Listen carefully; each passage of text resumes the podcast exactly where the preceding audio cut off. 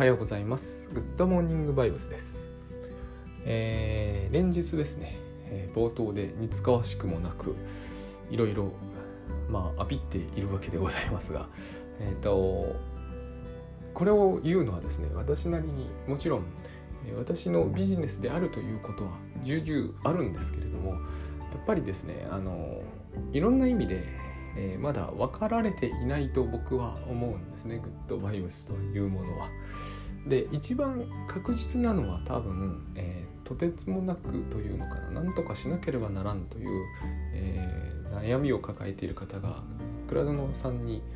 直接セッションを受けるというのがやっぱり一番いいんですけれども世の中の人はみんながみんなそこまでその苦悩から解放されるモチベーションで動くほどは苦悩されてはいないじゃないですか。あるいはそのここが面白いところなんですけど苦悩は抱えているけれどもそのことは認めたくないという心理は極めて大だと思うんですね僕は。もう一つは苦悩は抱えているんだけいるんだしどっか行けば良くなるかもしれないけどそれはグッドバイブスではありえないと私は確信しているというケースないし確信したいというケースもあると思うんですよ。えー、これはですね、昔このグッドモーニングバイブスでも喋った記憶があるんですがトルストイが、えー、アンナ・カレーニナの中だと思いますね。あのジャムが煮える話ジャムの煮方の話ですねあれに通じるんですね。えっ、ー、と楽に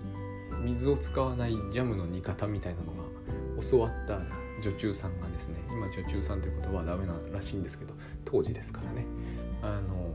そのジャムの煮方が失敗してほしいと強く祈るっていうシーンがあって私たちってそうなんですよ。現実認識というものを変えるぐらいなら、えー、どこまでがマシかな。病気でいた方がマシなんですよ。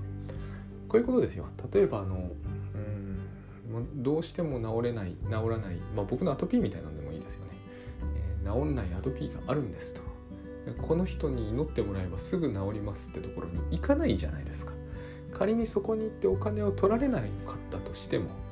えー、だからせいぜいそこに行って無駄にするものがあるとすればちょっとした時間ぐらいなものだとすればですね、えー、苦痛が本当に重大だったら行ってもいいわけですが行かないと思うんですよ。なぜ行かないのかというとですね私たちはそこそれで万が一にも治っては困るという心理を持ってると思うんですね、えーえ科学と唯物主義を信じたい人間からすると、え自分の一番の問題を取り去ってくれる非科学的で非唯物的な考え方を、え取り込むぐらいならば苦しんでいた方がマシだとどっかで思ってるんですよ。えーと、そうは言わないんですよ。私たちはそう言ってもね。多分そんなものでは治らないというはずです。でもそれは、えー、やってみないと分かんないんだけどもえー、やってみるということがすでに許せないんですね何か。でこの話ってなんかグッドバイブスっぽさがあるじゃないですかそして私はグッドバイブス自体がこの問題に、え、絡み取られるであろうとよく思うんですね。え、ー、と倉園慶三さんの話を聞けば、えー、楽にはならないんだと、え信じていたいということは僕はいっぱいあると思います。それは相当頭がいい人であってもこの問題の中に入ってくると思うん。えっ、ー、とアンナ・カレニナのそのジャムの人は確かアグライアという頭が良くもないおばあさんだったんですけどあれ頭がいい人だって同じことをやりますよ。えー、ジャムは絶対に、えー、もっと苦労して煮なければうまくいかないと信じていたいんですよ。まあいろんな理由がありますよね。そうしないでやってきた今までの自分と苦労がバカみたいだというのは。でも一番あのおばあさんがやっぱり腹を立てているのは自分の現実の認識を変更させられるということなんです。で教養があるわけじゃないんですよ。そのおばあさんが相手にしているのは貴族なんて教養あるんですよ。でもあのおばあさんは頑固として譲りたくない、えーと、教養があるわけじゃないし頭がいいわけじゃないことをあのおばあさんは知ってるけれどもそれでもこのジャムに関しては自分の方が正しいと信じていたいんですよ。で私たちはこのことで結構、えー、苦しむんですよね。昔から僕はこれ大変面白い現象だと思ってたんです。あのー病気なわけでは決してないです私たちはその自分が損をしてでも自分が苦しい思いをしてでも自分の現実認識を大切にしたいと思ってるところがありますでこの問題こそですね、えーと、私たちのようなあのごく普通に暮らしている人たちの苦痛になりやすいポイントの一つだと思うんですよね。あの私たちはこうグッドモーニングバイブスでしょっちゅう話すようなですね、えー、抑うつポジションだとか分裂ポジションだとかそう躁防躁的防衛だとかそういう問題にもハマることありますが、えーと、概してですねもうちょっとやっぱりこう何て言うんですかねあの健全な悩みなんですよ最初は。それが意外に、えー、複雑な事態を引き起こすんだなということの方がですね、えー、私はよく意識することなんです。でだからこそ多くの人は多くはないけれどえー、私が知る世界ではですねライフハックというものに人々は期待する、えー、私の現実認識は正しいんだけれども、えー、だからこそですね、えーと、実務的で科学的な方法で問題を解決していけるはずなんですよ。って思う、えー、Excel とか、えー、Word とか、まあ、その辺は処方中の処方ですけどなんだかんだ言って最近で言えばそうですね。ダイナリストとかですかね。あのトゥドゥイストとかそういうもので問題を解決したいんですね。まかり間違っても、えーと、霊気みたいな世界ではあってほしくないと。で倉園さんのお話ししていることはそうじゃないけれど、えー、どの程度そうなのかはわからない。でそのことについて自分が、えー、厳密に見定めるのもそんなに簡単なことには思えない。でもしかするとですねもしかすると、えー、騙されるかもしれないえー、騙されてお金を失わないにしてもそもそもそも騙されるかもしれないという可能性に自分をかけるのが嫌だっていうことってあると思うんです。ここが、えーと、うん超えたいところ超えたいハードルかなと思って私はこういうことをやっているんで、えー、まあ、その辺のことをですねあの認識するために例えば今度の東京の浅草に来ていただけると、えー、ありがたいというこれありがたいという話なんですよこれは。そういう PR だとえ思ってください。で、えー、昨日も思ったことなんですけど私もそういうものを一つ抱えていて私自身が騙されたくないって話ではないですよ。もちろんそういうのはあると思うんですけど、えー、私もそういう問題に一つよくハマるなと思うのがタスクシュートの件なんですね。でタスクシュートも同じなんですよ。みんな、えー、佐々木に騙されたくないわけです。だから、えーともっとえ科学的で唯物的で個人主義的な解決策の方で、えー、タスクシュートを使いたいと、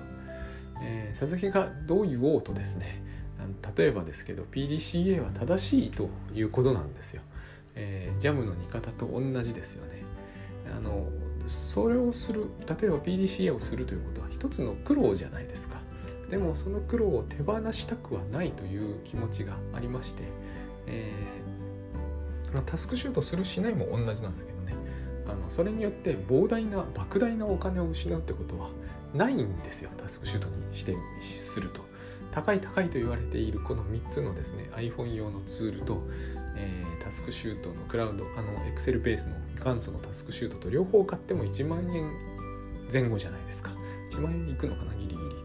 プラス、えーと、タスクシュートクラウドという月額500円の足したところで月最大で1万500円なわけですよ。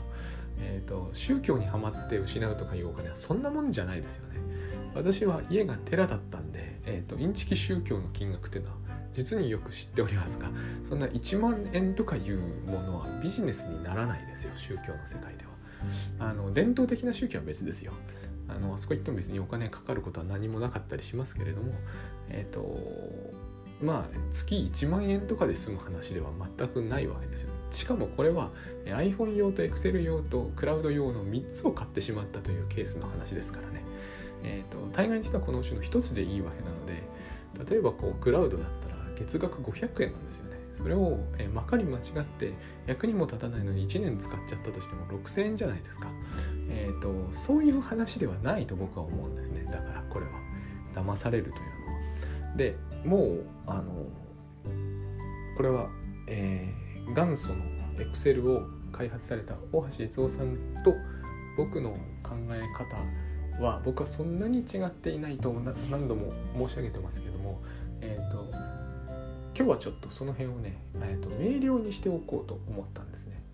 あの明瞭にして困ることは実は誰にも何もないんだということを、えーと、昨日頭を整理してみたので、えー、簡単に言ってしまうとですねあのタスクシュートの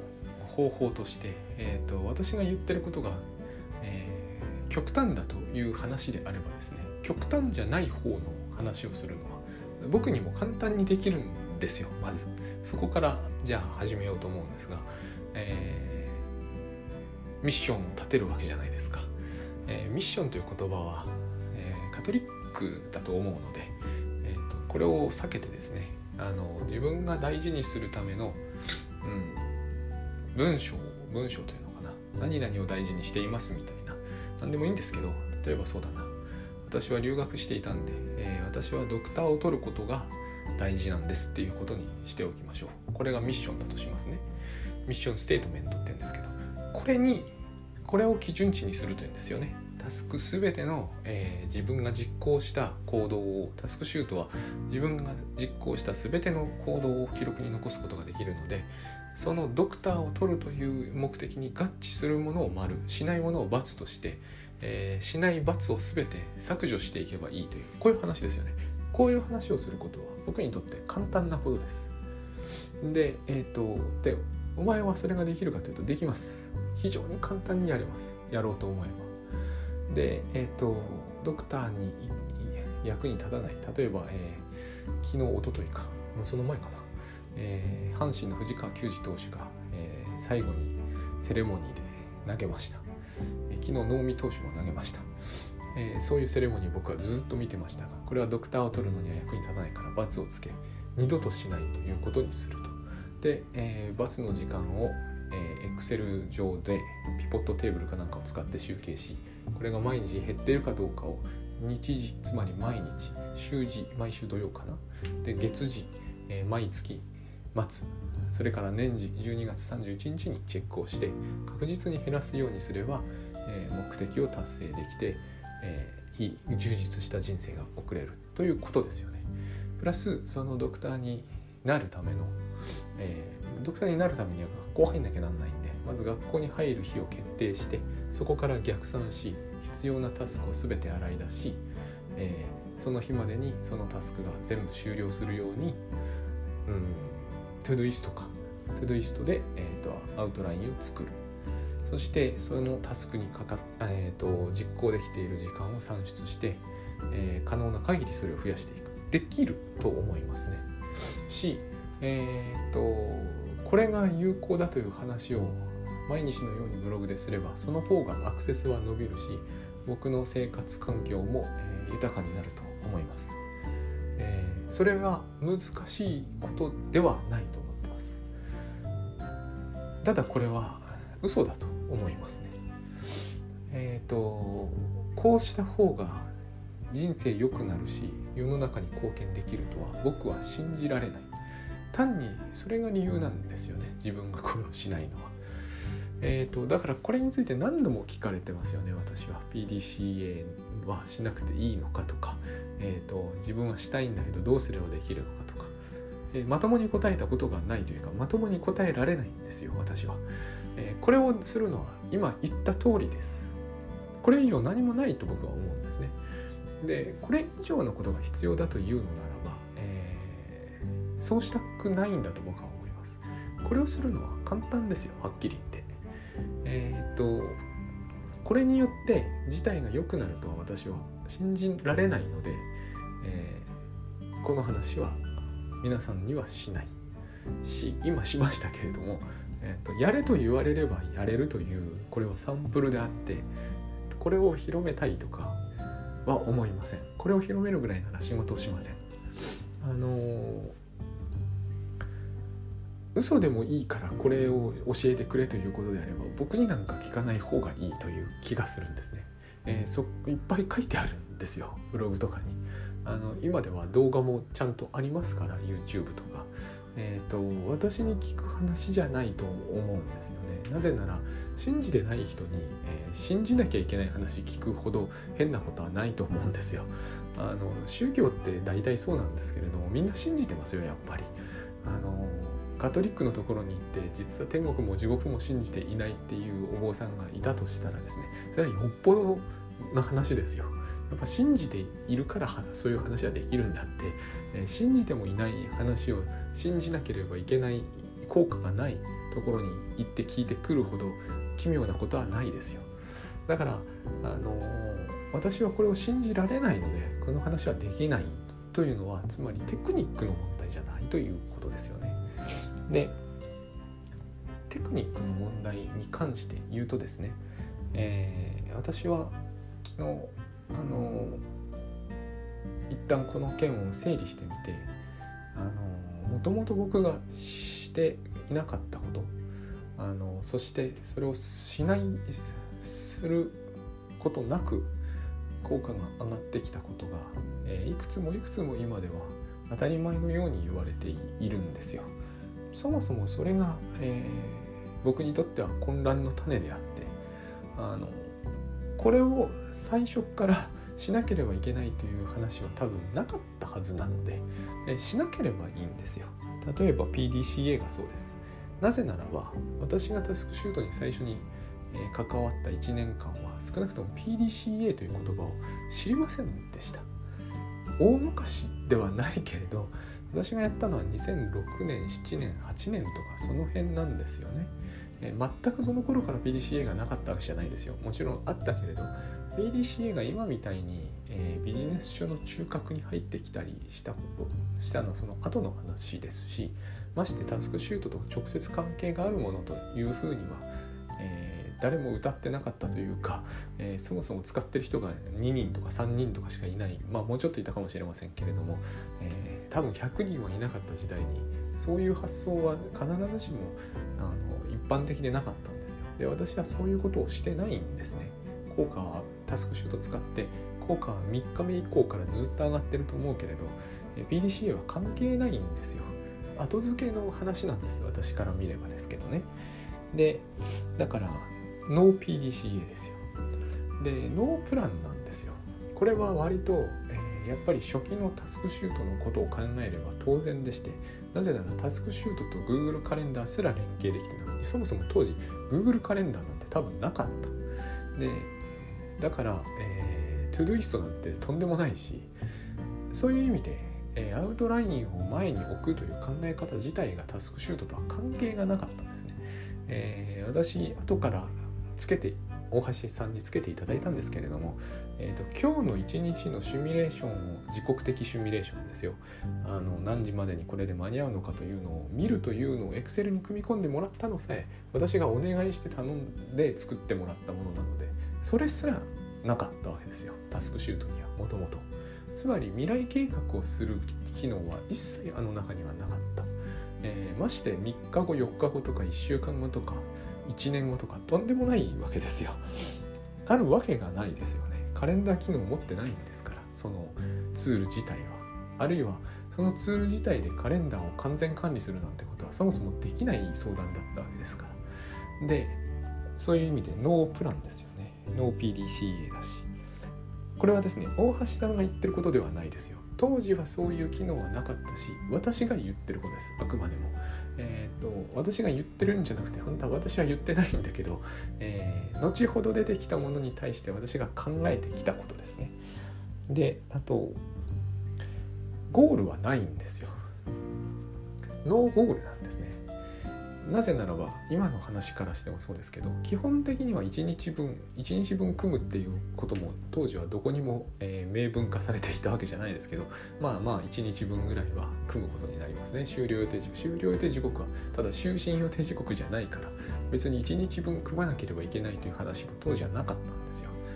で終了予定時刻は提示されるけど就寝予定時刻が提示されるわけじゃない、えー、各セクションですね。時間帯の中に入る入りそうなタスクの量っていうのはなんとなくは分かりますけども、えそのこと自体をもって、えゴールが設定できるとはどこにもないわけです。大体あのタスクシュートのどこにもミッションステートメントを書き込む欄とかないわけですからね。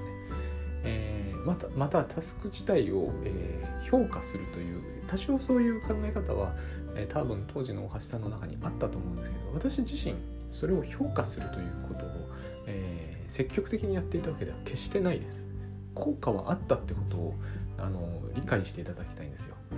こつまり評価によって効果を得たわけじゃないということです。評価は、えできますよもちろん。やろうと思えば今言ったようなことつまりステートメントに沿って、え丸×つけるということだってやろうと思えばできるんですよ。ただそれは、えそのように作られていたわけではなくしかも私が今得ているような効果と同じ程度の効果は当時も得ていたってことなんです。それが大事だと思う。ですね。つまりこれは PDCA やレビューゴールによって効果が得られるわけではないんですよ。でレビューが議論の対象になると思うんですけど僕はノーレビューだったんです当時。レビューするには難しいツールでした正直言って、えー、やったタスクについて写真が残せるわけではないし書簡を残すのだって容易なことではないしその書簡をエヴァーノートに送るとかそんなのことはありえないんです。エヴァーノートがなかったんですから。なので、えーと、レビューという話をするにしてもレビューって言葉は多分習字レビューから来てます。で習字レビューって言葉は GTD から来てます。で GTD とタスクシュートは直接関係はありません。なのでこのノーレビューだったんですね私は。これも効果はあったってことを忘れないでほしいんですね。私としてはよ、えー、他の人は分かんないです。ただ私にとって効果が上がっていた。それも抜群に上がったんですよ。タスクシュートを使うことによでもそれはレビューをしたからではない。なぜならレビューしてないですから。PDCA は関係ないです、えー、で洗い出しをしたわけでもなくゴールも存在しない。ミッションステートメントもなくタスク自体の評価もないわけです。で、えー、あれによってじゃあ何をやっていたのかというか何が得られたのかというと、まあ、タスクがほぼ必要なタスクが全部できるようになっていったんだけど、えー、一つはシングルタスクですね。マルチタスクができなくなるのであれを真剣に使ってればシングルタスク。一つのタスクに集中する。で意外にも大事だったのはですね一旦そうやって組んじゃうじゃないですか。で終了予定時刻が明らかになると。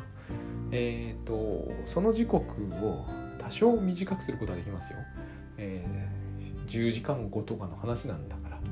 まあ、10分20分を短くすることができます。これが結構ものを言うんだということにも気づくんだけど例えば24時に終わるっていうことになってるのを23時30分に終わるってことにしたら大したもんじゃないですか。タスクシュートユーザーなら同意してくれる人が多いと思うんですよ。それは大したもんだと。これをするのが関の山であって、えー、ちょっと油断するとすぐ24時突破しますからね。ここで分かることがあったんですよ。私たちはそんなにいろんなことはやれない。で未来についてあれこれ考えるのはどういう考え方をとっても時間の無駄でしかない。だから、え、洗い出しっていうのとは違うんだけれども一旦組んでしまって最低でもやんなきゃいけないことはそこに全部乗っちゃってるわけですよね。お風呂入るとかご飯食べるとかトイレ行くとか全部乗っちゃってる。でこれ以上は難しい。仕事もしているしねと思ったらそこで、えーと、現実に対して違う言い方をするならば事実に対して、えーと、事実をですね尊重するっていうことを学ぶんですよあのツールで。それだけだと僕は思うんですね。現にそうなると大体24時になると。で日々やんなければならないまあ現状の現実の環境であれば家族とかの関係を含め、えー、現状を私としてやる必要があるなと思える人として最低限のみたいなやつですね。やったらこうなる。でこの事実を尊重するっていう姿勢を日々強めていくんですよあのツールは、えー、それができるんです。シングルタスクというのも結局そういうことですよね。他のことにかまけないってことですね。これが全部だと思うんです。でこれでは面白くないという方は、えー、こうじゃないかにやり方をなんか編み出してやってみてください。ただ、えー、現状何かがうまくいっていないような気がしてかつタスクシュートにはなぜか縁があったというんであれば一度これをやってみていただければと思います。そうするとですね、えー、レビューとかだから今言ったノーレビューとかノー PDCA で全部言ってみてほしいんですよ。余計なことをしないってことです。だって時間使うんですからね、えー、時間は無限にあると私は今では思ってますけれどもタスクシュート使うぐらいの人は時間がないわけじゃないですか。余計なことはしないことです。レビューしない。PDCA はしない。ゴールは決めない。プランも立てない。だいぶ時間節約できますよ、えー、マルチタスクは絶対しない。で見積もりが狂っても気にしない。割り込みが入っても割り込みが入ってもっていうか、えー、割り込みは最優先でやるっていうのはグッドバイブスに沿っていってほしいんですよ。タスクシュートでも何らおかしな話にならないんでですね。そうやっていくとですねえっ、ー、と今言った流れは全て同じ方を向くはずなんです。事実と現実に忠実に生きるということになるはずなんです。これを目的と私たちはしてるんじゃないんだろうかと思うんですね。現実と事実に忠実に生きると、えー、自分の環境が現在大変悪くて大幅な変更を要すると思う方はですね最初に申し上げた通り倉田さんのセッションを受けに行ってほしいと僕は思うんです現状ある自分が生きている空間、えー、親とか家族とか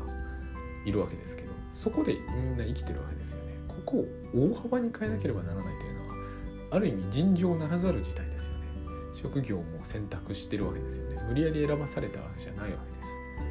全部変えないと自分は到底持たないっていうケースにおいてタスクシュートじゃダメだと僕は思うんですね。これそれが本当ならですよ、え、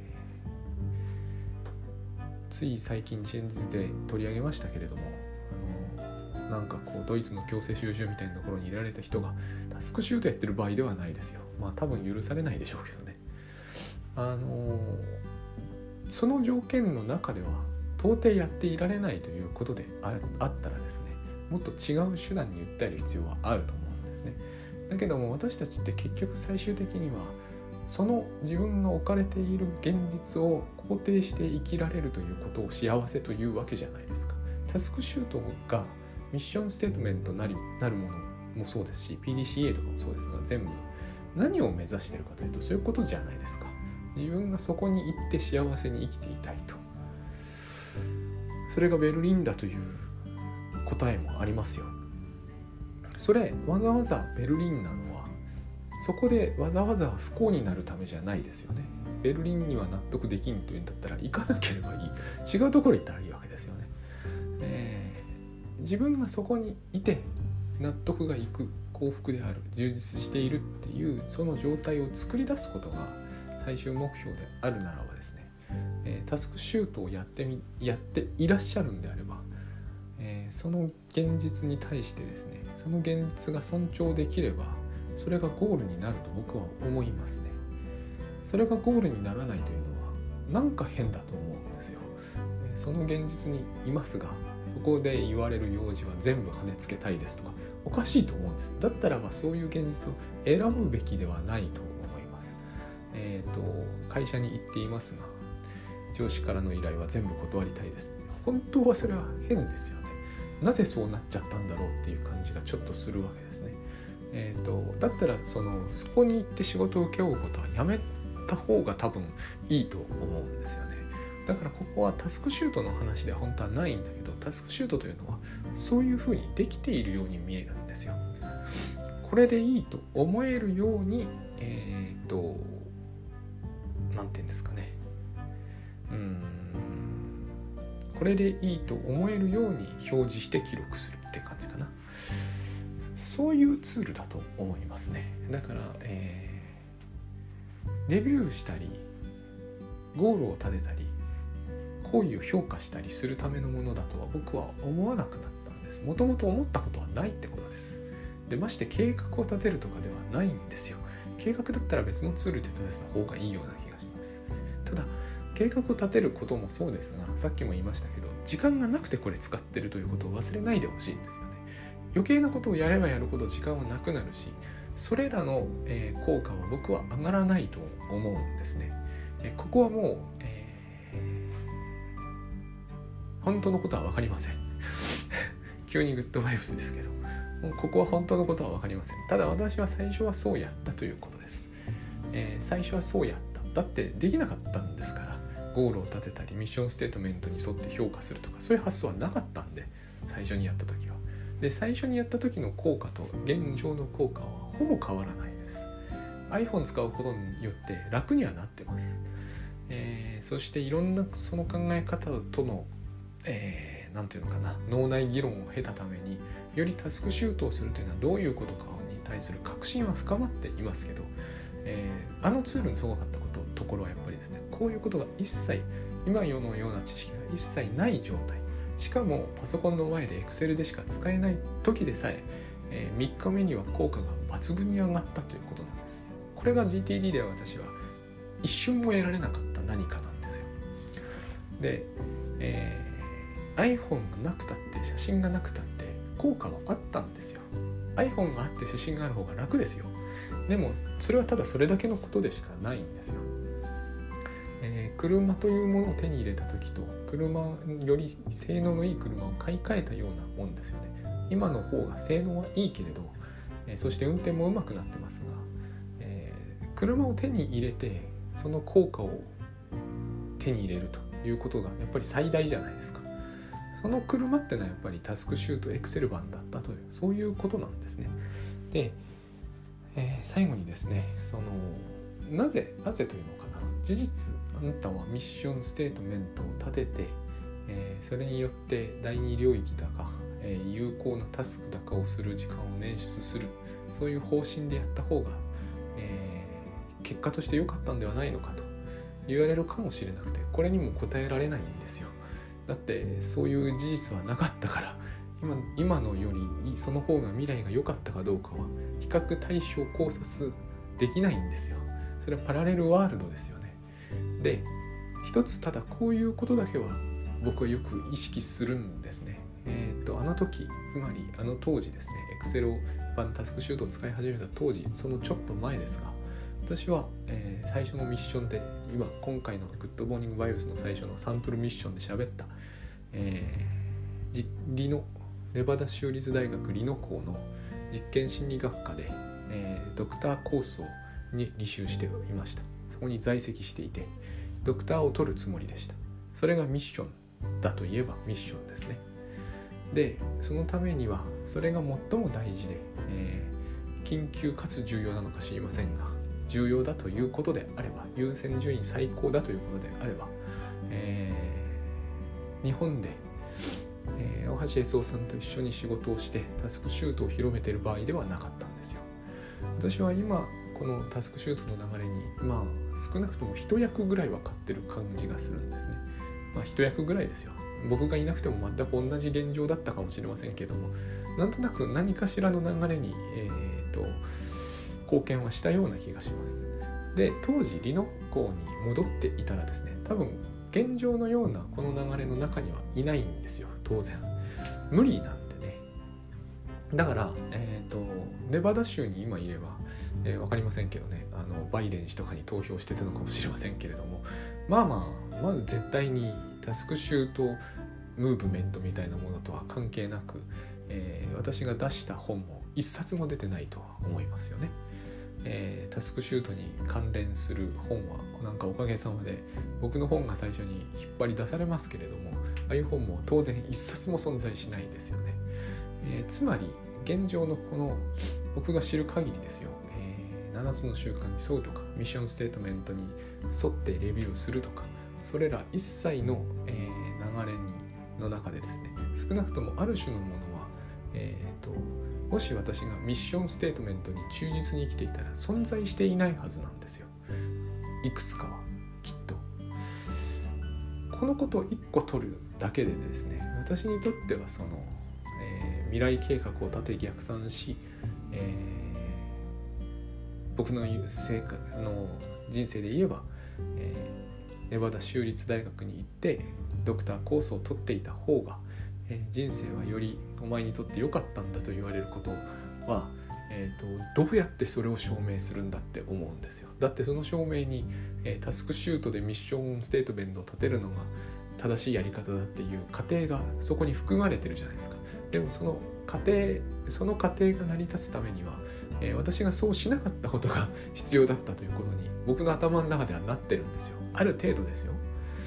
あの分かりませんから、えー、全部大橋さんがこういうことをやっていて私の代わりか 代わりではないけれど、えーと、うちタスクシュートに関わる12冊ぐらい全部彼が書いて入れて今と全く同じようにミッションに沿ってやるのが正しいんだということになってるかもしれませんけれども、えーと、それは分からないじゃないですか。本当のことはわからないじゃないですか。そして結局存在しなかった現実は存在しないので、えー、そういうことを言ってもほぼ意味はないんですよ。これは全て、えー、頭の中のお遊びでしかありません。結局ただ私の中ではですね、えーと、逆算してミッションに沿ってレビューをして PDCA をしなかったから現状があるんですよ。それは間違いないと僕は思ってるんですね。今ならば、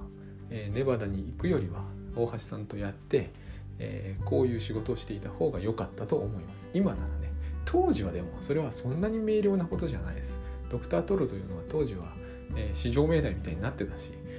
まあ親もそれを強く希望してましたからね。僕はそれを全部基本無視して、えー、現状の方に向かったわけだけれどもこれの方がいいか良くないかっていうことを事前に知れっていうのはそれは無理ですよね、え、当時2006年かな？5年6年7年。今2020年じゃないですか。そんなことが分かる方法が本当にあると思う人がいるならばあそれは人間ではないと僕は思います。